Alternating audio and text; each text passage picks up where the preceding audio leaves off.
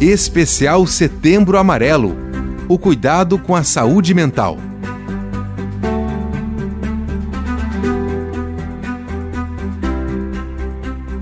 Com o passar do tempo, vamos desenvolvendo milhares de relações cada vez mais viciadas e automáticas. Olhamos aos outros e a nós mesmos a partir de perspectivas restritas e muitas vezes desfuncionais.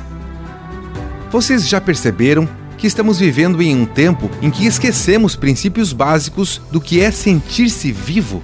O princípio básico da vida é a conexão que temos uns com os outros, é a troca, é o plural e não o singular. Fomos ensinados a perceber a vida como um parque de diversão, mas não fomos ensinados a lidar com as adversidades que podemos vivenciar num hospital. A vida é focar na dor? Não. Os hospitais demonstram superação, resiliência, cuidado, entrega, etc. O parque de diversão nos mostra o quê? Muita coisa importante.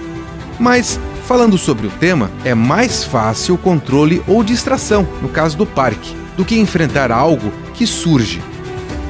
Fugimos da dor, de sentir o que de fato dói, e assim muitas pessoas se perdem em si mesmas. Muitas vezes estamos focados no aspecto dominante da experiência que sequestra a nossa atenção, pressionando-nos ou estimulando um desejo de fuga, esquiva, recusa de perceber os pequenos detalhes daquela situação ou mesmo os próprios pensamentos.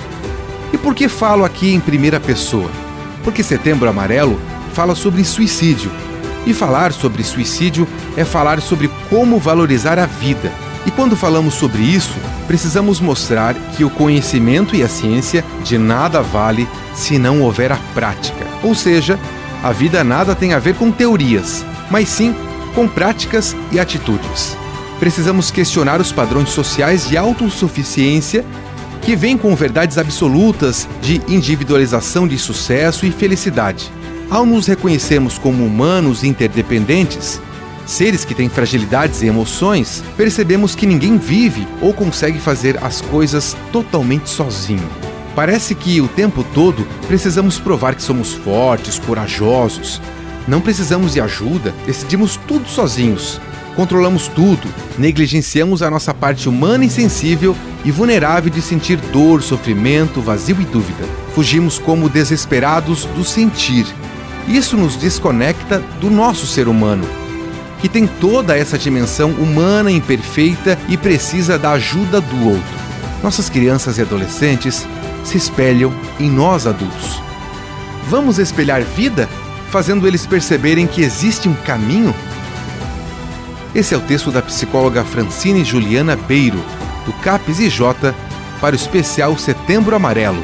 O cuidado com a saúde mental. Produção Rádio Joinville Cultural FM e Secretaria da Saúde da Prefeitura de Joinville.